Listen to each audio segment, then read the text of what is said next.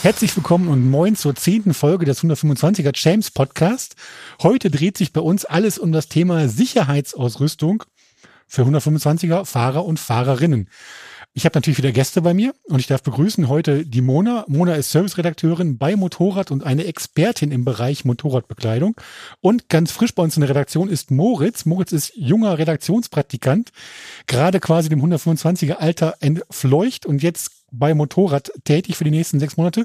Er ist auch da. Herzlich willkommen euch beiden. Schön, dass ihr da seid. Ja, danke schön. Vielen, vielen Dank. Ihr wisst es schon, als fleißige 125er Champs Podcast-Hörer, wir starten nicht sofort in die Materie ein, sondern wir reden zu Anfang immer über die Traumbikes unserer Gäste. Ähm, fangen wir mal mit Mona an. Mona, dein Traumbike, dein absolutes, wenn wirklich Geld gar keine Rolle spielen würde, das müssen jetzt Moritz und ich erraten, aber bitte fragt uns nur die Zylinderzahl ob es einen geraden Lenker hat oder Stummellenker und ob dein Traumbike eine Verkleidung hat oder nicht. Diese drei Hinweise brauchen wir und dann raten wir und du darfst nur wie immer mit Ja und Nein antworten. Wir sind gespannt. Also. Ja, ich bin natürlich Profi in dieser Frage, weil ich natürlich alle Folgen alle mal angehört habe. Ähm, also ein Zylinder, äh, gerade Lenker und ich würde sagen, es ist so ein bisschen Verkleidung schon dran. Okay. Mhm. Moritz, hast du eine Idee? Ja, der, der Fakt mit der Verkleidung, der wirft mich gerade so ein bisschen aus der Bahn. Sonst wäre natürlich mein erster Guess sofort irgendwas richtig Offroad-mäßiges. Aber da verlasse ich mich auf deine Erfahrung. Super, das ist der Praktikant gibt sofort wieder ab. Ähm, das kann so nicht weitergehen, Moritz. Ähm, also ich würde sagen, auf jeden Fall ist ein Enduro. Jetzt wird schon wieder schwierig. Ähm, ich vermute mal, der du vorhin gesagt hast, Verkleidung, dass es irgendwie sowas in Richtung Rallye-Bike ist. Nee, also ich meine, ich sag mal so, wenn ihr es dann wisst, dann würdet ihr vielleicht auch sagen, das ist doch gar keine Verkleidung. Okay. Ich würde aber sagen, es ist schon ein bisschen Verkleidung im Spiel. okay, dann ähm, es ist ein Zweitakter. Ja. Okay. Ach, hm, schwierig, ne? Ja, jetzt gibt's ganz viele. Super Mona. Jetzt bringst du Zweitakter, Einzylinder, Offroad. Ich glaube, da gab's ein paar, ne? Da gab's ein paar. Jetzt können wir natürlich überlegen, Hersteller, fangen wir mal ganz groß an, KTM. Nein. So. So. Was Nischiges. Sowas Skandinavisches vielleicht. Also, ich könnte jetzt, ich glaube, ich würde Jein sagen. Weil Jein. ich glaube, du meinst das Richtige, aber es ist eventuell jetzt nicht mehr skandinavisch. Dann ist es Husqvarna. Ja. Okay. Jetzt müsst ihr nur noch wissen, wie das Modell heißt. Oh. das, ja, aber ich glaube, ihr wisst ja, was, was, ich meine, oder? Also wahrscheinlich ein 350er Zweitakter von Husqvarna. Oh, das war natürlich ein grober Schnitzer, das gibt's nicht. okay, dann ist es 250er vermutlich. Nee, 300. 300, okay. 300. Wie hießen die? TE oder sowas? Ja. TE 300. Ja. Ja, die durfte ich dieses Jahr Test fahren. Die haben jetzt eine neue, analog zur KTM äh, natürlich, mit Umlenkung, aber fand ich richtig geil. Ja. Sehr gut. Also, und für, für mich heißt es dann jetzt bei der zehnten Folge zum ersten Mal, das, das Favoritenbike nicht geraten. Also Schande über mein Haupt. Jetzt haben Mona und ich aber gleich die Chance, zumindest ich, auf Wiedergutmachung, weil Moritz, du bist an der Reihe, du hast bestimmt auch ein Traumbike und stell dir vor, dein Portemonnaie wäre bis zum Bersten gefüllt. Mhm. Zylinderzahl, Lenkerform und Verkleidung, ja oder nein? Drei mhm. Zylinder, oh. voll verkleidet und ähm, ja, Stummellenker, ne? Triumph. Richtig. Next. Jetzt ist voll verkleidet. Genau. Dreizylinder voll verkleidet. Also dann. Ja, viel Verkleidung. Ich weiß nicht, wie man jetzt Vollverkleidung, es ist viel Verkleidung dran. Okay, jetzt gibt es zwei Möglichkeiten. Jetzt, äh, ich tippe mal auf die Motorgröße. Jetzt sage ich mal einfach spontan 1200er. Nein. Okay, dann bist du jetzt Ramona. Dann ist jetzt ja einfacher. Äh, ich weiß nicht genau die Zahl, wie sie jetzt gerade heißt. 66 Mhm. 765 ist 765, das meine ich. Jetzt wird's warm. Aber die, die, die dann kannst ja nur, gibt's, gibt's da eine voll verkleidete? Ja, Streety? Nope, da gibt's tatsächlich eine voll verkleidete. Ich könnte es auflösen. 765er? Mhm. Limited Edition war das. Ja, dieses Moto 2 sozusagen, theoretisch Ding da. Das ist ganz genau. 765 Stück gab es, glaube ich, in unserem, in Europa und 765 mhm. im restlichen Teil der Welt. Okay. Ähm, ja, die Folge startet schon wieder richtig gut. Also das gibt's ja gar nicht. Also für meinen nächsten Gäste muss ich mir was anderes überlegen. Das geht so nicht weiter. Ähm, wir haben's oder ich habe es wieder mal nicht erraten. Wie heißt die denn jetzt korrekterweise? Ich glaube, die heißt Daytona Moto 2. Ja. Ja klar, sowas. das ist ja ganz einfach. Mhm. Genau, gab es wie gesagt nur ganz limitiert. Ja. Also so handverlesen. Okay. Widmen wir uns seriöseren Themen und zwar der Vernunft und wir reden über Sicherheitsbekleidung. Ich weiß, das hört sich jetzt auf den ersten Moment nicht toll an. Wer will schon gerne über Sicherheit reden und Vernunft und sowas als 125er Fahrer oder Fahrerin. Deswegen gehen wir die Sache mal von unten nach oben an. Mona, wie oft hast du denn schon mit einem Motorrad auf der Nase gelegen? Also unzählige Male. Ähm, man muss Oh. aber sagen, auf der, also auf Asphalt bisher nur einmal auf dem Parkplatz. Okay, Ähm, Im Dreck schon kann ich, kann ich nicht zählen. okay. Und egal ob Dreck oder Straße, wahrscheinlich hattest du immer entsprechende Klamotten an und haben die dich da auch vor schlimmeren Sachen geschützt? Ja, also mit dem ähm, Trailmotorrad, als ich äh, Kind war, da war ich vielleicht, weiß ich nicht, zwölf oder dreizehn oder sowas. Ich bin mal einen Fuß gebrochen, ähm, aber die Trailstiefel sind generell sehr weich, also das Mhm. kann da schon passieren. Hatte der Stiefel natürlich an, aber man ist natürlich nicht für allem immer geschützt. Also Aber du hast Sicherheitsklamotten an auf jeden Fall. genau, ja. Genau. Und damit hört ihr es selbst Profis wie Mona, die wirklich richtig gut Schweif fahren und auch richtig gut Enduro fahren, fallen ab und zu auf die Nase und da schützen Klamotten. Deswegen ist das Thema doch gar nicht so dröge. Ähm, nun ist Mona nicht nur richtig gute Enduro- und Schweifahrerin, sondern auch Service-Redakteurin bei Motorrad.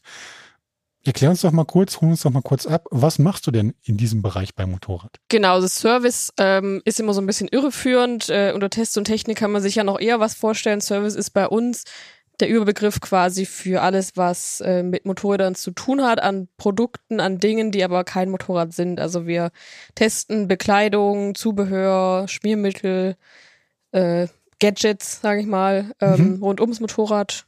Genau, und machen dann verschiedene Testformate und haben mit den Herstellern Kontakt, sind immer, informieren uns, was die Trends sind und genau. Es geht praktisch um alles, was keinen Motor hat beim Motorrad, Ja, wenn du so kann möchtest. man so sagen. Genau. Aber du bist natürlich auch, ich habe es vorhin schon gesagt, richtige Expertin im Bereich Motorradbekleidung. Und die werden wir heute mal ein bisschen auseinandernehmen, die einzelnen Bauteile, will ich mal sagen, durchgehen. Was gehört denn für dich beim Thema Sicherheitsausrüstung beim Motorradfahren alles dazu? Welche Teile sollte man mitbringen? Also wir können ja mal ganz einfach von oben nach unten gehen, würde Ja. ich sagen. Das ist ja immer ganz schön. Ähm, klar, Helm mittlerweile selbstverständlich. Wir haben Helmpflicht in Ja. Deutschland. Dann natürlich eine, ja, entweder eine Kombi, die zusammenhängt, das heißt Jacke und Hose. Am besten irgendwie verbunden auf eine Art und Weise. Natürlich gibt's auch getrennte Sachen. Gibt ja mittlerweile auch echt viele verschiedene Gattungen von Jacken und Hosen. Da kommen wir vielleicht später nochmal Mhm. zu, was es da alles gibt. Ähm, genau, die sind ähm, oft ab Werk schon teilweise mit Protektoren ausgestattet, teilweise nicht ganz. Ich glaube, da kommen wir auch nochmal später drauf, aber da eben auch was dazugehört, wenn du danach fragst, eine volle Protektorenausstattung. Ähm, genau, dann haben wir natürlich Handschuhe, ist mega wichtig, ähm, wird im Sommer oft weggelassen, aber was Hände sind, wenn man da mal Chirurgen fragt, ein sehr filigranes, äh, filigranes Körperteil. Und wenn man da kleine Nerven beschädigt beim Rutschen über den Asphalt, das kann ganz böse ausgehen. Genau, ja, und weiter runter, dann haben wir eben noch Stiefel, Mhm. ordentliche Stiefel. Und dann gibt's natürlich noch Sachen, die man hinzufügen kann, wenn man sagt, ähm, ich möchte gerne mit einer Airbag-Weste mal ausprobieren. Ist halt dann schon ziemlich teuer noch mittlerweile. Ähm, genau, und da kann man noch so ein bisschen sich umschauen, was es eben noch so gibt. Es ist natürlich so, dass es auf diesem, sage ich mal, Bekleidungsmarkt unendlich viele Teile gibt, also von bis. Es gibt Helme ab, sage ich mal, 30 Euro. Es gibt aber auch Helme, die kosten über 1000 Euro. Deswegen lass uns doch mal das Thema Helm noch so ein bisschen mehr mit der Lupe betrachten. Auf was sollte ich da, wenn ich mir einen Helm kaufen möchte, besonders achten? Und gibt es für Helme auch Sicherheitszertifikate, die in Deutschland oder woanders vorgeschrieben sind und die eingehalten werden müssen für einen Helm, der fürs Motorradfahren geeignet ist? Also es ist ein bisschen kompliziert. Ich versuche es mal ein bisschen einfach darzustellen. Ja, Ja. es gibt eine Helmnorm, die E EC 2206 heißt die, ist die aktuelle, ist gerade erneuert worden. Und ich sag mal so, jeden Helm, den ihr im Fachhandel bekommt, mit Fachhandel meine ich die Filialen, die man kennt, Polo Louis beispielsweise und auch fachspezifische Online-Shops, da kann man sicher gehen, jeder Helm, der da angeboten wird, erfüllt diese Norm. Also es Mhm. sind einfach nur ähm, Standards, die eingehalten werden müssen. Zudem machen wir natürlich beim Motorrad einmal im Jahr noch einen großen Helmtest, wo wir darüber hinaus testen, was die Helme können. Ähm, auch in Sachen Schlagdämpfung. Aber eigentlich jeder Helm, der auf dem Markt ist, muss diese Mindestanforderungen erfüllen. Genau, also da seid ihr schon mal, sag ich mal, auf der sicheren Seite. Jetzt ist natürlich selbstverständlich, dass wenn man sagt, ähm, wenn man einen Jethelm mit einem Sporthelm vergleicht, fehlt die Hälfte des Gesichts. Das ist selbstverständlich, das sieht jeder. Ja. Wenn ich vorne drauf fall, ist da eben nichts. Das heißt, de facto wäre dieser Jethelm nicht ganz so sicher wie ein ähm, Integralhelm, wenn man eben aufs Gesicht fällt. ich denke, das ist logisch. Und klar, ich meine, auf Rollern ähm, in der Stadt, auch bei den Leihrollern sind ja oft Jethelme dabei. Da muss natürlich jeder bewusst sein, dass es halt nicht der Rundumschutz ist. Ne? Nun hast du aber gerade die Helmnorm E ECE 2206 angesprochen.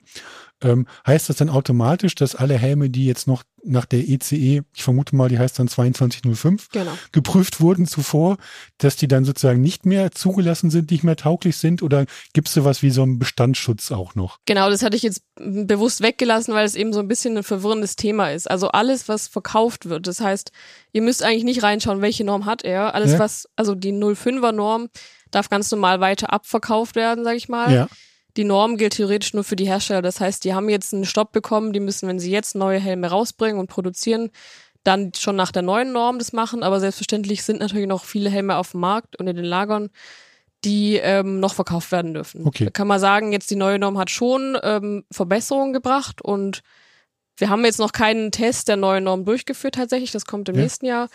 Aber die werden ein bisschen besser sein in einigen Punkten. Also wenn man möchte, ein ganz neues Modell mit neuer Norm ist schon vielleicht ein Mehrwert. Weißt du denn, was geändert wurde? Also wo wurde bei der E ECE 2206 nochmal mehr der Fokus auf Sicherheit gelegt? Genau, das sind unterschiedliche Aspekte. Beispielsweise wird jetzt, also es gibt äh, Starkdämpfungstests bei Helmen. Das ist ja das, worauf es im Prinzip ankommt.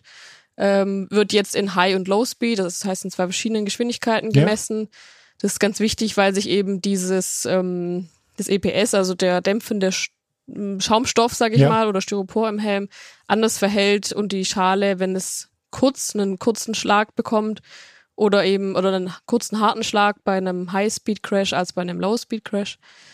Ähm, beispielsweise das, dann gibt es den Abstreiftest, der wird jetzt in beide Richtungen durchgeführt. Ähm, das ist, was ich auch noch vielleicht darauf hinweisen könnte, wo du vorhin gemeint hast, worauf man äh, achten sollte beim Helmkauf, dass man den Gurt im Helm unten, es gibt ja zwei verschiedene, einmal Ratschen oder Doppel-D, einfach auch sehr eng oder so eng, wie es eben angenehm ist oder vielleicht ein bisschen mehr äh, schließen sollte, ne? Weil diese, es bringt dir halt der beste Helm nichts, wenn der dir abfällt, wenn du Wenn- Sturz ja, hast. sozusagen abgestriffen wird dann halt einfach. Genau, und ja. das wird auch getestet unter anderem. Ja. Dann, ja, es kommen noch ein paar Tests dazu. Rotation wird mitgetestet.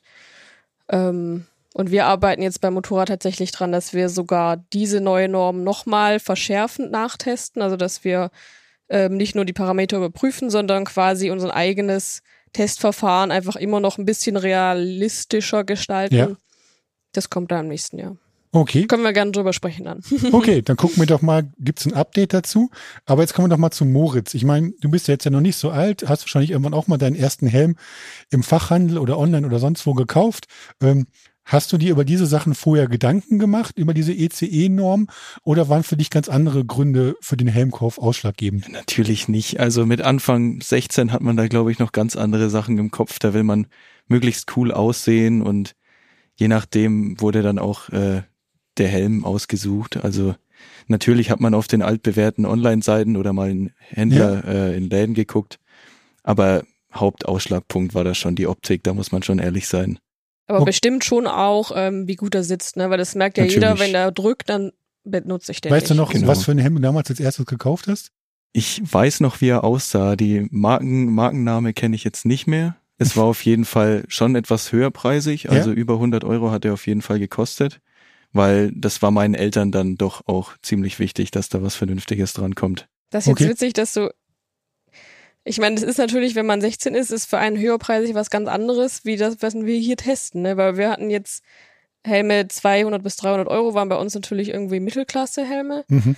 Und 100 ist schon bei uns so Einstiegshelme, sag ich mal. Genau, wobei man da auch sagen muss ja, dass diese Range, die es da gibt, wirklich sehr, sehr groß ist und der Preis ja nachher, wenn es fast vierstellig wird, auch oft von Dekoren abhängig ist. Also dass man halt das gleiche Modell dann nur mit einem speziellen oder sehr exklusiven Dekor bekommt, aber die Sicherheitsausrüstung prinzipiell gleich bleibt. Genau, auch, auch da vielleicht nochmal, ähm, die Norm erfüllt der 50-Euro-Helm, wenn er sie hat, wenn er im Fachhandel, sage ich jetzt mal, und nicht bei AliExpress gekauft wurde, erfüllt der genauso wie der äh, 1000-Euro-Helm. Äh, manche übertreffen natürlich die Werte, haben bessere Schlagdämpfung mhm. und natürlich ähm, bessere Materialien, mehr Ausstattung, bessere Belüftung, solche Sachen halt. Aber mhm. genau, prinzipiell schützen die alle, wenn sie gut sitzen. Okay. Gut sitzen ist, glaube ich, ein gutes Stichwort. Reden wir mal über die Hände. Du hast es vorhin schon angesprochen. Handschuhe sind das, was eigentlich jeder tragen sollte, weil durch unseren Sturzreflex, den wir auch drin haben, fallen wir eigentlich immer sofort auf die Hände. Und wenn die nicht geschützt sind, kennt es jeder irgendwie vom Fahrradstürzen. Ratzfatz ist die Haut ab und beim Motorrad fahren wir oft schneller als mit dem Fahrrad. Von daher lass uns über Handschuhe sprechen. Ähm, Leder oder Textil? Und wie erkenne ich denn überhaupt einen tauglichen Fingerschützer? Was müssen Handschuhe aus deiner Meinung, aus deiner Testeerfahrung mindestens erfüllen? Also zuerst finde ich bei Handschuhen mal wichtig zu sagen, es ist immer irgendwie ein Kompromiss, weil ich persönlich, wenn ich fahren gehe, ich nehme nicht den Supersport ähm, Handschuh, der wirklich alle Protektoren, die es gibt auf dem Handschuhmarkt, äh, sag ich mal, dran hat. Einfach weil ich dann null Gefühl mehr habe und auch keine lange Tour damit fahren kann, weil es nicht komfortabel genug ist. Das heißt, es schränkt irgendwo auch wieder die Sicherheit ein. Du hast ein schlechtes Gefühl an der Bremse, an der Kupplung, am Griff selber und vielleicht noch am Handgelenk drückt es irgendwo, das merkst du die ganze Zeit. Ähm, da würde ich auf jeden Fall das nicht außer Acht lassen und nur von mich von den Protektoren blenden lassen, sage mhm. ich mal, wenn man nachher damit nicht fahren kann. Ähm, ansonsten gibt's natürlich lang- und kurzstulpige Handschuhe. Das heißt, also der längere geht übers Handgelenk hinaus, wird dann gern über der Jacke getragen eben. Ähm, das ist natürlich auch was, die Kurzstulpigen haben auch schon ihre Daseinsberechtigung. Es ist wie beim Jethelm ähnlich, mhm. völlig logisch, dass wenn die, Schul äh, die Stulpe weiter über das Handgelenk drüber geht und vielleicht sogar noch einen Schleifer dran hat, dass man hier eben mehr mitschützt noch. Ähm, Kurzstulpige allerdings kann ich mich dann besser bewegen, hatten wir es eben wieder, kommt noch mal Luft rein im Sommer, ist halt schon auch ein Thema. Mm, und ansonsten würde ich darauf achten, also ich empfehle schon, ich sag mal gut, Leder, Leder ist immer abriebfester als Textil. Mhm. Ähm, aber in seltenen Fällen wasserdicht. Das muss man natürlich, ich sag mal, bei Handschuhen, die sind in einem niedrigeren Preisniveau, äh, kann man vielleicht über zwei Paar, Paar Handschuhe nachdenken, dass man einfach eins hat für Touren, wo doch mal Regen kommen kann, weil nasse Hände ist auf Dauer auch wirklich unangenehm. Und ja, dass man halt vielleicht auch noch ein paar Lederhandschuhe hat, wenn man mal ein bisschen zügiger fahren will oder nicht so lang. Ähm, wobei sich Leder auch sehr gut an der Hand wieder anpasst. Das ist auch, äh, wenn man das Paar Handschuhe länger fährt, Moritz nickt schon, ja. ähm, ist irgendwann, passt sich das der Hand an und es ja. fühlt sich an wie eine zweite Haut. Ähm, genau, deswegen würde ich tendieren zu Lederhandschuhen. Gibt's auch schon echt ab 50 Euro aufwärts, je nachdem, nach Passform, was einem da gut passt. Gibt es denn dafür denn auch irgendwelche Normen? Also gibt es so Sicherheitszertifikate für Handschuhe auch? Oder sind die einfach jetzt sozusagen frei verkäuflich? Darf jeder einfach dann schreiben, hier Motorradhandschuh und fertig? Nee, da hatten wir gerade nämlich auch eine spannende Geschichte drüber, dass es in zahlreichen Billigshops, sage ich mal, Handschuhe gibt, die als Motorradhandschuhe verkauft werden. Ähm, aber jede Schutzkleidung ähm, muss in der EU, wenn sie für Motorradfahrer ausgeschrieben ist oder auch nur laut Gesetz so aussieht, als wäre es für Motorradfahrer geeignet, ähm, zertifiziert sein. Also es gibt auch eine Norm für Handschuhe. Ähm, da gibt's das Kürzel KP in dem Piktogramm, wenn man da mal reinschauen will. Das heißt Knöchelprotektor steht es dafür. Und dann wurde der eben mitgetestet. Jetzt sagen manche, okay, aber auf die Hand, auf den Handrücken falle ich eigentlich selten. Also man muss ja dann wirklich schon die Hand umdrehen ja. und irgendwo gegenballern, ne? Kann natürlich auch passieren. Ähm, was wir immer ganz ähm, sinnvoll finden, ist so ein Schleifer an der Innenhand, also am Ballen, ja. Daumenballen zum Beispiel. Der darf natürlich nicht in der Hand drin sitzen, sodass er wieder beim Greifen stört, sondern muss schön außen. Und wenn man dann auf, über den Tisch fährt, merkt man dass wenn es da gut rutscht, gleitet man gut über den Asphalt mhm. und dann schleift sich eher der Schleifer ab, wie am Knieschleifer zum Beispiel. Mhm. Okay, du hast es gerade schon angesprochen, das Thema Protektoren ist natürlich auch bei Motorradklamotten eins, was ganz, ganz wichtig ist. Ähm, nun, wenn man sich so mal im Internet umguckt oder auf ähm, bestimmten Seiten oder in Katalogen blättert oder so, gibt's da ja auch von bis eine Varianz, die kaum noch irgendwie äh, zu überblicken ist, vom einfachen Schaumstoffelementen bis irgendwelchen High-Performance-Teilen. Deswegen auch da die Frage, wir bleiben immer noch bei diesen Normen hängen. Gibt es da auch irgendwelche Kennzeichen, woran ich ausmachen kann, hey, das ist ein Protektor, der mich auch wirklich schützt, der ist fürs Motorradfahren geeignet und der vielleicht einfach nur für, die Müll, für den Mülleimer. Genau, es gibt auch dafür eine Norm natürlich. ähm, genau, es könnt ihr immer erkennen, wenn der Protektor selber, die sind, also jetzt gerade die modernen Protektoren sind auch so im viskoelastischen Material. Das heißt, die sind, wenn sie warm äh, sind und man sie so bewegt, so ein bisschen rumwabbelt, sind sie weich. Ja. Ähm, beim Schlag werden sie hart. Das sind so die aktuellen Protektoren, die gerne genutzt werden, einfach weil sie auch sehr bequem sind. Ähm, wenn sie in der Kombi schon drin sind, kann man gerne mal einen ausbauen und draufschauen. Da gibt's unten in dem, gibt's so ein Motorradfahrerzeichen, so ein Piktogramm eben, da wird quasi abgebildet, der ist zertifiziert. Ist eine kleine Zahl drin. Level 1 ist, äh, bietet weniger Schutz, Aufprallschutz als Level 2. Die sind dann aber auch ein bisschen dicker. Okay. Das wären die Levels, genau. Und so Hartschalendinger und so weiter gibt es gar nicht mehr, oder? Das gibt's im äh, Motorsportbereich noch. Ähm, es gibt für und wieder, sage ich mal. Ich würde es auf der Straße, ich denke mir, wir reden ja hier jetzt hauptsächlich ja. über Straßeneinsatz nicht empfehlen. Es ist einfach mittlerweile komfortmäßig überholt. Ähm, die halten vielleicht schon den, den Schlag auch aus. Kann natürlich sogar aber sein, dass sie dann nach einem Schlag brechen, dann ja. musst du die neu kaufen. Ähm, genau, also einfach jeder, der mal so einen Weichen ausprobiert hat und die sind wirklich auch nicht teuer, wenn man die nachkauft, das ist das Gute dran, der merkt, die spürst du eigentlich kaum mehr. Okay, nun ist natürlich ein ganz wichtiger Aspekt bei den Protektoren die Größe auch, weil jeder von uns ist unterschiedlich gebaut. Ähm, was müssen denn zum Beispiel Protektoren unbedingt abdecken? Nehmen wir mal einen Knieprotektor oder einen Ellenbogenprotektor. Da weißt du, gibt es welche, die reichen einfach nur einem Ellenbogen drum zu. Manche nehmen auch noch den Unterarm mit rein. Ähm, gibt es da auch irgendwelche Vorgaben? Und welche Gelenke oder welche Stellen sollten der Protektoren laut deiner Meinung auf jeden Fall abdecken? Also es, ähm, fangen wir mal mit den Körperteilen vielleicht an.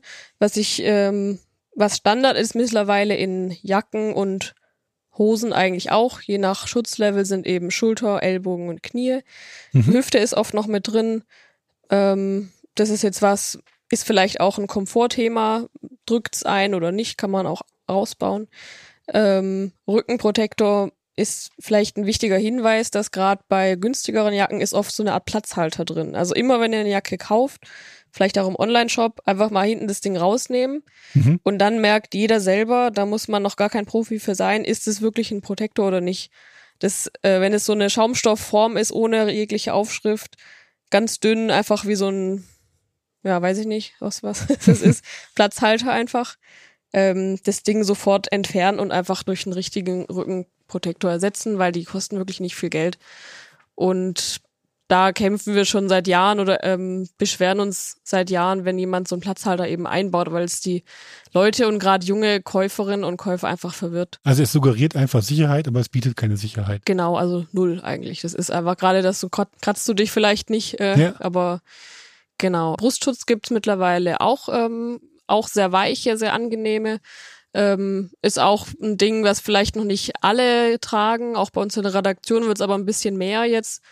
Ähm, genau, da gibt's auch verschiedene Modelle. Es gibt auch Westen, was äh, Jugendliche zum Beispiel ganz gern machen, wenn sie mit Hoodies fahren, was vielleicht keinen Abriebschutz bietet. Ja. Dafür aber wenigstens eine Protektorenjacke drunter ziehen. Das heißt, das ist dann so ein Netzding mit ja. den Dingern eingebaut würde ich sagen, bevor man nichts anzieht, dann vielleicht dann doch so eine Jacke drunter ziehen. Okay, nun ist eine ganz spannende Sache ja, dass wir alle, ich habe es vorhin schon angesprochen, unterschiedlich groß sind. Ich habe jetzt den Moritz ja, bei genau. mir mit über 1,90 Meter, du bist ein bisschen kürzer, sage ich mal.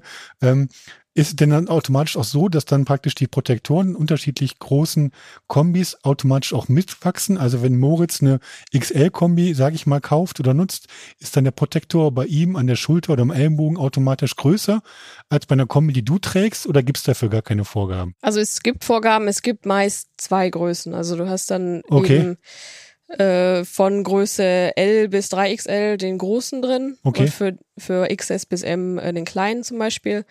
Ähm, es gibt auch für die Zertifizierung zwei Größen sozusagen mit unterschiedlichen Abdeckungsbereichen. Bei der Hüfte beispielsweise ist der kleine, äh, sage ich mal gerade so Handteller groß. Ähm, die Hüfte ist auch ein bisschen größer, wie wir wissen. Ja. Ähm, die meisten Hüftprotektoren sind größer, weil es einfach sonst keinen Sinn macht.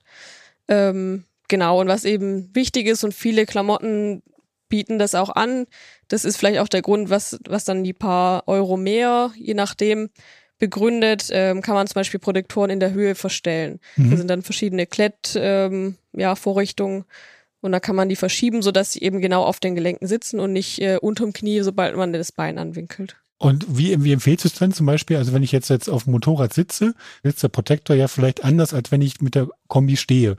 Soll ich mich dann eher in der Position beim Sitzen orientieren oder eher beim Stehen? Weil ich sag mal, wenn ich stürzen sollte, sitze ich ja auch vielleicht nicht mehr auf dem Motorrad. Was ist da deine Empfehlung? Das, das ist korrekt, Jens. Das hast du gut erraten. ja, ist mir doch es schon mal passiert. Also ich spreche da auch aus Erfahrung. Öfter fällt man um, wenn man sitzt und nicht, wenn man neben dem Motorrad steht. Ja. Das heißt, natürlich, die meisten äh, Filialen haben tatsächlich mittlerweile ein Motorrad da oder so eine Art Dummy, wo man die Sachen Probe sitzen kann. Das ist super sinnvoll bei allen Klamotten, über die wir gerade sprechen ist es natürlich schön, wenn sie euch im Stehen passen, aber mhm. sie müssen nach einem Sitzen passen. Das macht teilweise einen großen Unterschied. Moritz weiß es vielleicht selber äh, bei langen Armen beispielsweise auch ein Thema. Plötzlich sind die Ärmel, äh, sag ich mal, viel kürzer, als wenn man steht. Mhm. Und bei den Hosenbeinen genauso. Und bei den Produktoren natürlich dementsprechend auch. Okay. Nun ist es ja so, als 125er Fahrer, wir haben es vorhin von Moritz gehört, der erste Helm war so ein Kompromiss aus gutem Aussehen und einigermaßen günstig. Sprich, Geld spielt natürlich eine ganz große Rolle, weil Führerschein, Motorrad vielleicht kaufen, anmelden und noch Kombi kaufen, das ist alles gar nicht so günstig. Ähm, wenn ich jetzt die erste Kombi meines Lebens kaufe, Worauf soll ich denn da achten? Soll ich zu einer Textilkombi kaufen oder eine Lederkombi? Du hast ja vorhin gesagt, so wie bei den Handschuhen auch, da würdest du eher zu Leder tendieren, vielleicht sogar zu zweien. Ähm, welche bietet denn bei den Kombis den größeren Nutzen? Also Nutzen ist natürlich ich will jetzt immer nicht so oberlehrermäßig sein, aber Leder ist auch da sicherer. Das kann man schon so pauschal sagen mittlerweile. Es gibt drei Schutzlevel bei Klamotten. Das ist auch was, was die wenigsten Kunden irgendwie wissen oder darauf achten. Ähm, Dreifach A sozusagen hat fast nur Leder, manche Jeans mittlerweile sogar. Da gibt es ganz extreme ähm, Jeans, die wohl sehr abriebfest sind. Ja. Ähm, und genau, dann gibt's eben Zweifach A, das sind so die meisten Textilkombis, sage ich mal. Die haben natürlich auch spezielles Material, das nicht wie unsere Outdoor-Regenjacke oder so ähm, sofort durchscheuert oder ähm, schmilzt sogar. Und einfach A sind dann oft so ganz leichte, es gibt ja Motorradhemden oder Sommerjacken, die ganz viel aus Mesh bestehen. Da geht es auch um den Abdeckungsbereich vom, also das, das quasi nicht die ganze Jacke schützt. Mhm. Da ist am Bauch dann zum Beispiel ein Teil, der muss nicht abriebfest sein, sozusagen. Genau, da gibt's diese drei Level. Also wer sich da reinfuchsen will, der kann natürlich da gerne mal recherchieren. Grundsätzlich, ähm, wie gesagt, ist Leder ähm, abriebfester. Äh, natürlich Textil wiederum wasserdicht oftmals mhm. und kann man natürlich noch eine Membran, also nicht Membran, ein Futter, ein Thermofutter einbauen und hat mehr Taschen, hat mehr Funktionen, Lüftungsöffnungen. Das ist ja ist pauschal nicht so zu sagen, was einen größeren Nutzen hat. Ich würde jetzt nicht empfehlen, kauft euch gleich mal beides, weil da ist man dann schon ordentlich was los an Geld. Ähm, ich glaube, weiß ich nicht, wie es ist, Moritz, ist es schon auch ein Thema, dass Lederkombis sind, glaube ich, bei den Kids aber schon auch ein bisschen cool, glaube ich, wieder, weil Textilkombis können oft eher so äh, Schneemannmäßig aussehen. Fragen wir doch genau. den Moritz. Also was, also, was trägst du denn privat? Ich privat trage meistens nur noch Leder. Okay. Weil ich da doch schon aus meinen Fehlern gelernt habe. Vor allem mit äh, 16 hat's mich mal ziemlich übel gelegt. Bei 90 hatte ich einen Lowsider. Habe ich mir schön die ganze Jeans aufgeschrammt, das Bein war auf. Äh, und seitdem habe ich mich dann doch mal ein bisschen mehr mit dem Aspekt Sicherheit auf dem Motorrad auseinandergesetzt. Und dann äh, war die Wahl schnell Leder. Und ich glaube auch Leder ist äh, nach wie vor das beste Material. Bei der Jugend ist auch ziemlich cool, natürlich. Man ist so, man sieht so ein bisschen superheldenmäßig damit, so Batman. Man sieht sehr schnell aus. aus. genau, man sieht schnell aus. Ja, und ich glaube, da gibt's so diese zwei Fraktionen, entweder Hoodie und Protektorenweste oder dann doch die Lederkombi, ne? Okay, und dein Lederkombi, ähm, du hast es ja vorhin gehört, Mona hat ja alle Protektoren mal vorgestellt. Ist die damit vollständig ausgerüstet oder hast du jetzt noch so ein paar Leerstellen entdeckt, die du vielleicht dann nachrüsten solltest? Ich glaube, die ist voll ausgerüstet, aber ähm, optional kann man ja bei manchen noch so einen Brustprotektor vorne rein. Den habe ich noch nicht. Und mit dem Thema Airbag setze ich mich gerade auch ein bisschen auseinander. Aber da ist man dann eben schnell mal mit viel Geld unterwegs, ne? Ja. Genau, aber Rückenprotektor und so weiter auch alles dabei. Ja, alles drin. Okay.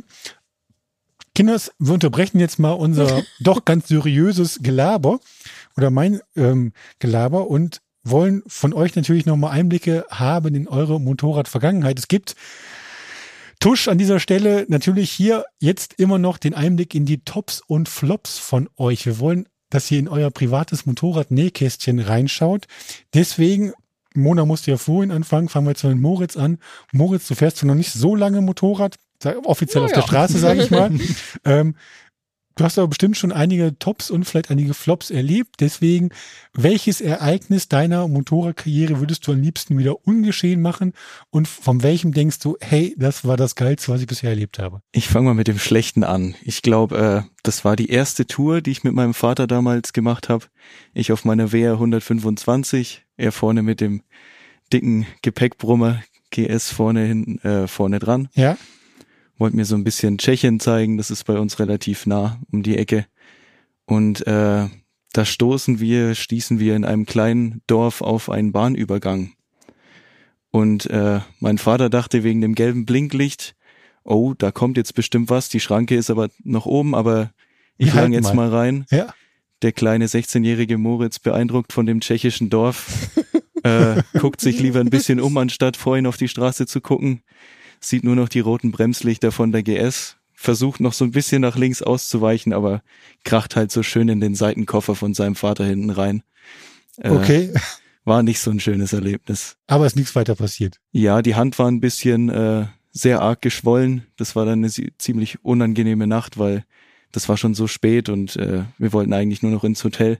Und in der Nacht ist die so richtig schön, Dick richtig dick geworden. Okay. Und ich glaube, jeder, der das schon mal hatte, der weiß, dass das ein ziemlich, ziemlich unangenehmes Gefühl ist. Aber ja, sonst nichts weiter passiert. Okay. Ähm, deswegen, um es jetzt wieder auszubügeln, quasi dein bisher bestes Erlebnis. Ich glaube, das beste Erlebnis, das war das erste Mal Alpen, Alpentour.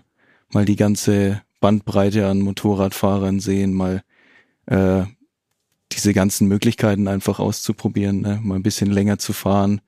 Äh, wunderschöne Natur kombiniert mit wunderschönen Strecken. Äh, ich glaube, das erste Mal Großglockner Hochalpenstraße, das war für mich so bis jetzt der beste Moment meiner Motorradkarriere. Okay, ist auch eine tolle Straße. Ja, Weiß ich aus Erfahrung quasi. Vielen Dank für deine Erlebnisse, deine Schilderung. Mona, bei dir fehlt's noch. Du hast da bestimmt auch einige Tops und vielleicht den einen oder anderen Flop erlebt. Ja. Womit möchtest du anfangen? Top oder Flop? Ähm, warte mal, Moos hat mit dem Schlechten angefangen, dann fange ich mit dem Guten an vielleicht. Also witzigerweise gibt's eigentlich von beiden eine Geschichte im Motorrad. Das heißt, ich muss eigentlich gar nicht sagen, ähm, man kann es nachlesen. ähm, nee, was habe ich gesagt? Ich fange mit gut an, ne? Genau, also äh, ich bin also es war mir nicht ganz leicht, das auszuwählen. Ich hatte ein paar sehr, sehr schöne Erlebnisse. Aber jetzt bin ich doch dazu gekommen, dass das Erlebnis, das ich jetzt kürzlich hatte, ähm, in Marokko mit der Tenere durch die Wüste zu fahren bei einer Rallye, das war, das war unbeschreiblich cool und wahnsinnig hart. Und ich habe natürlich, ich hatte vorher noch nie die Wüste gesehen und bin noch nie mit so einem, äh, mit einer Reiseenduro durch Dünen gefahren. Also das war wahnsinnig cool und also ein unvergessliches Erlebnis auf jeden Fall.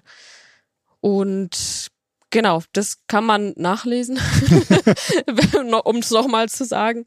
Genau, das war so mein schönstes Erlebnis, glaube ich, auf dem Motorrad, wenn man das mal so, also eins der schönsten, ich will die anderen jetzt nicht abwerten. Ähm, und mein schlechtestes Ergebnis war, also ich hatte jetzt keinen großen Sturz oder so, deswegen ähm, nehme ich jetzt mal die Geschichte, die ich auch im Motorrad beschrieben habe, wo ich äh, bei einem drei, sechs Tage Wettkampf, das ist so ein so ein historische gewachsener Wettkampf, den jeder Trailer oder Trailerin mal in seinem Leben gemacht haben will eigentlich. Wir uns, ich mit meiner besten Freundin und noch einem Kollegen, äh, einem Freund, ähm, uns vorbereitet und Dinge gekauft und trainiert. Davor hatte ich meine Schulter verletzt gehabt, äh, operiert gewesen und war alles sehr, sehr knapp und ich war nicht dann dadurch doch nicht sehr gut vorbereitet. Genau, das sind sechs Tage in Schottland durchs Moor fahren, ist an sich schon, ich sag mal, relativ ungemütlich. Wenn man es aber schafft, wäre das eher so eins von meinen Top-Erlebnissen gewesen. Ja. Allerdings habe ich es durch einen technischen Defekt an meinem Motorrad, das ich nicht in der Fahrzeit lösen konnte, eben nicht geschafft und wurde dann disqualifiziert deswegen. Und das war natürlich äh, die größte Enttäuschung, weil das schon so ein Kindheitstraum auch war, das da zu finishen.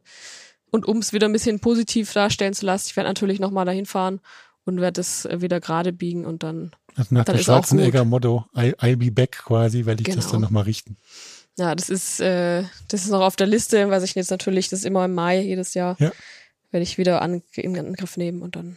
Also Mai 2024 schon geplant, oder? Ja, es ist immer so ein bisschen schwierig, weil sehr viele Dinge im Mai sind. ähm, beispielsweise wollte ich auch, äh, ja, da war diese, dieses Jahr die Marokko-Sache, wäre auch parallel gewesen, deswegen, Du überlegst noch. genau. Also Okay. in welchem Jahr, aber ja. Er steht noch auf der Bucketlist der Motorradsachen. Genau. Okay, vielen Dank für eure Einblicke an euch beiden. Ähm, trotzdem, wir kommen jetzt mal wieder ganz ohne großartigen Übergang zurück zum Thema ähm, Sicherheitsbekleidung. Du hast es ja vorhin schon mal angesprochen. Stiefel sind auch noch so eine Sache. Ähm, brauchst Stiefel, brauchst hohe Schuhe? Wie sieht's da aus? Was sollte ich meinen Füßen gönnen? Ähm, und wie wichtig ist das? Genau, also das ist auch was, was man sehr oft sieht, leider, ähm, dass halt gerade vielleicht ein bisschen jüngere Pilotinnen und Piloten mit Sneakern fahren, die haben vielleicht schon teilweise eine sehr dicke Sohle, wo man sagt, okay, wenn man jetzt so irgendwie rutscht, dann hält die Sohle das auch aus. Ähm, die sind aber meistens halt eben nicht knöchelhoch oder sogar noch höher. Das heißt, der Knöchel an sich oder das Schienbein ähm, sind halt komplett ungeschützt und oftmals sogar komplett nackt. Das ist ja irgendwie so so ein, auch ein Trend, dass man halt die Knöchel sieht. Bei Mädels sehe ich das oft auf dem Motorrad.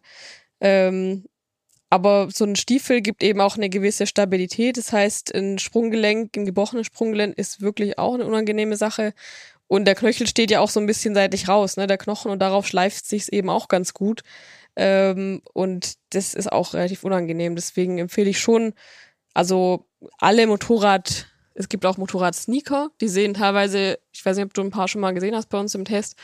Es gibt auch welche, die aussehen wie Vans ähm, oder wie Chucks und sind halt aber knöchelhoch, ziemlich, sehen wirklich für mich auch echt modern aus. Ähm, und haben aber eben den Knöchel, sind knöchelhoch und haben da eben noch so einen Einsatz, dass der Knöchel noch ein bisschen geschützt ist. Mhm. Genau. Und was da aber eben auch wieder ganz wichtig ist, ist der andere Aspekt, dass man damit auch trotzdem gut fahren können muss. Also auch da im Laden oft, wie gesagt, gibt's ja diesen Dummy, dass man sich auch mal auf die Fußrasten anstellen kann, schalten, bremsen, probieren, wenn man halt eben nicht mehr den Schalthebel oder die, äh, das Bremspedal am Fuß erreicht, dann bringt das alles nichts. Ne? Das stimmt natürlich. Und man muss natürlich gucken, dass im Fuß natürlich nicht nur die Knochen sind, sondern auch ganz viele Sehnen und Bänder, die dann auch schnell in Mitleidenschaft gezogen werden, wenn da mal irgendwie der Fuß umknickt oder so. Genau. Und klar, ich meine, ne, keiner will in riesigen Motorradstiefeln den ganzen Tag in der Schule rumlaufen oder sowas, kann ich auch wirklich verstehen. Ähm, aber wie gesagt, da gibt's mittlerweile echt modische Alternativen, die auch gut belüftet sind. Ne, da schwitzt man auch nicht den ganzen Tag da drin. Du hast gerade gesagt, es gibt schon so modische Alternativen, gerade diese Sachen, mehr Sachen abdecken, da vielleicht nicht ganz so sicher sind. Dafür halt einen anderen Aspekt ähm, berücksichtigen. Das klingt für mich so ein bisschen nach aktiver und passiver Sicherheit. Das sind auch so zwei Begriffe, die im Bereich Motorradbekleidung ganz oft so durch die Gegend wabbern. Kannst du die für uns vielleicht ein bisschen aufdröseln? Was verbirgt sich denn dahinter? Genau, aktive und passive Sicherheit ist im Prinzip das, was ich vorhin schon ein bisschen beschrieben habe. Das eine ist eben, ähm, was ich an mich dran klatschen kann, das mich dann sozusagen passiv schützt vor Aufprellen, vor Rutschen, ähm, alles, was ich um mich rumschnüren kann, sage ich mal so. Also die Wo ich- Rüstung quasi, die du um dich aufbaust. Genau. Ja. Ähm, und die aktive Sicherheit ist, ist es, was ich auf der anderen Seite immer wieder erwähnt habe. Ich muss mich immer noch bewegen können. Ähm, wenn ich übermäßig schwitze, dann kann ich mich nicht mehr konzentrieren ähm, und achte nur noch darauf, wenn es irgendwo drückt oder auch beim Helm zum Beispiel ein Pfeifgeräusch oder sowas. Ähm, das geht alles zulasten der Konzentration. Und das ist halt, wie jeder weiß, der Motorrad fährt ein sehr wichtiger Aspekt Mhm. ähm, was halt eben einen einfach überhaupt vor dem Sturz erst ähm, bewahrt. Mhm. Genau. Also beide Aspekte durchaus richtig, richtig wichtig. Genau. Richtig wichtig, wir haben es vorhin schon mal angesprochen, ist so das Thema Geld. Weil Ja, diese leider. ganzen Klamotten, ja, kosten alle eine ganze Menge. Nur haben wir beim Motorrad das glückliche Lage, dass wir die meisten Sachen einfach gestellt bekommen. Von daher müssen wir so, sozusagen nicht tief in die Tasche greifen. Dennoch irgendwie als 125er Fahrer, Moritz wird, uns- wird uns das das nachher auch nochmal sagen, muss die Sachen dir erstmal kaufen. Was denkst du, was muss ich ungefähr anlegen, um von Kopf bis Fuß, sage ich mal, Stiefel, Handschuhe, Helm, Kombi einigermaßen sicher unterwegs zu sein? Ich habe es mir aufgeschrieben ein bisschen, Okay. weil Zahlen sind eine Sache, die ich mir wirklich sehr schlecht merken kann. Okay. Ähm, aber ich habe es nicht zusammengerechnet, habe ich jetzt gerade mal überflogen. Ähm, ich finde immer, man muss, wenn man anfangen will mit Motorradfahren, ähm, nicht das Motorrad als Preis sehen, dann auch schon Führerschein, okay. Und dann überrascht sein, dass die Klamotten ja auch noch was kosten und sich dann möglichst günstig orientieren. Klar kann man im niedrigen Bereich schauen, aber man soll es von vornherein einfach mit einplanen. Mhm. Ähm, ich denke auch, das ist was, was die Eltern dann vermutlich häufig noch mit einbringen.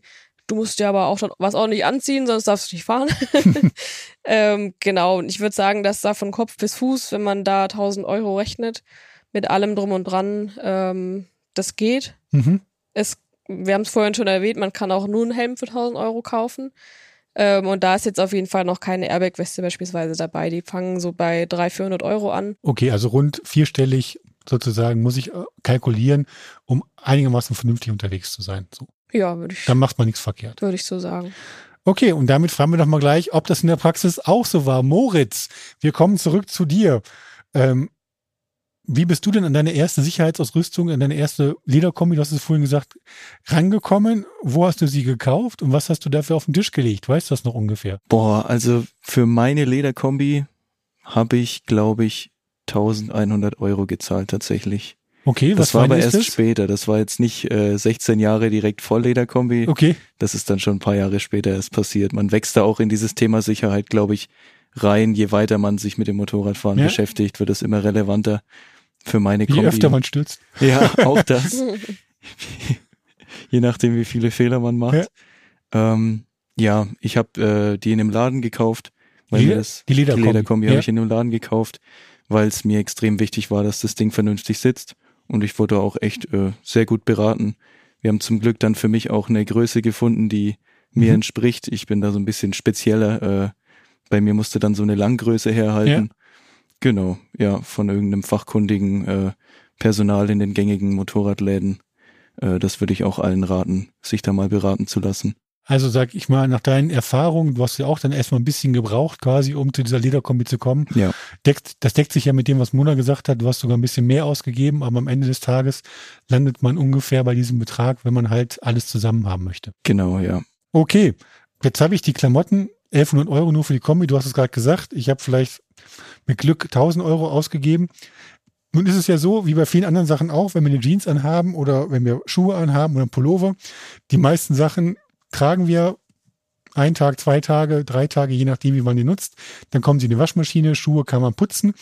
Wie sieht's denn mit Motorradklamotten aus, Mona? Muss ich bei denen auch was tun? Kann ich die auch in die Waschmaschine schmeißen, damit sie halt schön wie am ersten Tag bleiben oder trage ich die einfach runter? Die trägst du runter oder, oder drauf, je nachdem, wie man es sieht. Ähm, also da tue ich mir jetzt schwer, was Pauschales zu sagen, weil jeder Hersteller tatsächlich verpflichtet ist, einen Waschhinweis, also man kennt ja die Waschzettel, Ja, einzunähen. Ähm, und da gibt's auch eben verschiedene ähm, Vorgaben. Ne? Manche schreiben Handwäsche drauf, also ich glaube, bei Leder, die meisten schreiben nur Handwäsche drauf. Das heißt, ähm, Protektoren sowieso immer entfernen, äh, einfach damit man das Material schont und nicht, ne, wenn es trocknet, dann wieder nass, dann Mhm. wird das Material teilweise brüchig. Ähm, genau, so Protektoren immer rausnehmen, auch bei äh, Klamotten, die man in die Maschine geben kann. Gerade Jeans beispielsweise sind eigentlich meistens kein Problem. Und ansonsten eben auf den Waschhinweis achten und das so machen, wie es drin steht. Nur dann ist eben ähm, versichert, dass auch der Schutz gleich bleibt, sage ich mal, weil die Materialien teilweise eben doch sehr speziell sind und anders als unsere Alltagsklamotten. gerade in Sachen Imprägnierung auch, oder? Ich meine, wenn ich das dann einfach rauswasche, dann hilft wahrscheinlich der beste Regenschutz irgendwann nichts mehr. Naja, gut, Imprägnierung ist immer eigentlich nur so ein Fake-Regenschutz, weil der ist nach ein paar Regenschauern dann sowieso runtergewaschen. Okay. Also der eigentliche Regenschutz sind ja immer die Membranen, die Ja. sind teilweise sichtbar, teilweise nicht. Ähm, und Imprägnierung ist immer nur so ein erster Schutz, auch bei den Schuhen. Teilweise gibt's welche, die sind nur wasserabweisend. Das heißt, so einen kleinen Schauer halten sie dann aus.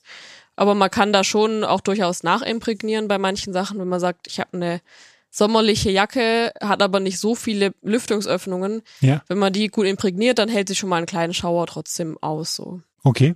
Und Moritz, wie handhabst du das? Du trägst einfach so, wie es ist und lässt die Fliegen drauf oder putzt du auch ab und zu? Da bin ich tatsächlich eher auf der faulen Seite unterwegs, aber mindestens einmal jährlich muss dann schon der ganze Dreck von der Kombi runter. Und dann halte ich mich auch an die Herstellervorgaben. Ich glaube, bei Leder ist es meist so ein bisschen warmes Wasser Okay. und dann so ein Reiniger drauf und zum Schluss nochmal schön fetten und dann bist du da gut dabei. Genau, gerade bei Helmen auch vielleicht wäre noch mal so ein Tipp, das machen wir in der Redaktion auch immer ganz gerne. Es gibt natürlich Helmputztücher spezielle, hat man jetzt nicht immer dabei, dass wir ein Tuch nehmen, das nass machen, aufs Visier legen, dann so ein bisschen einwirken lassen, die Fliegen aufweichen lassen und dann das Ganze abnehmen, dann geht es ja. eben leichter und man verkratzt das Visier nicht dadurch, dass man da rumreibt. Genau. Okay, dann ähm, Mona, Moritz, vielen Dank für das Gespräch, für das euren schon. ganzen Tipps. Ja, wir sind schon am Ende dieses 125er James Podcast angekommen. Ähm, ich kann nur sagen, wie gesagt, vielen Dank für euren Support, für euren wichtigen Einschub. Ich denke da draußen, wir haben ganz, ganz viel gelernt. Und natürlich euch an den Monitoren oder an den Kopfhörern oder an den Boxen da draußen. Vielen Dank fürs Zuhören. Es geht demnächst weiter mit Folge 11, schon produziert. Also vergesst nicht, abonnieren, reinhören. 125er James Podcast. Ich sage danke fürs Zuhören und tschüss, bis zum nächsten Mal. Tschüss. Tschüss, bis zum nächsten Mal.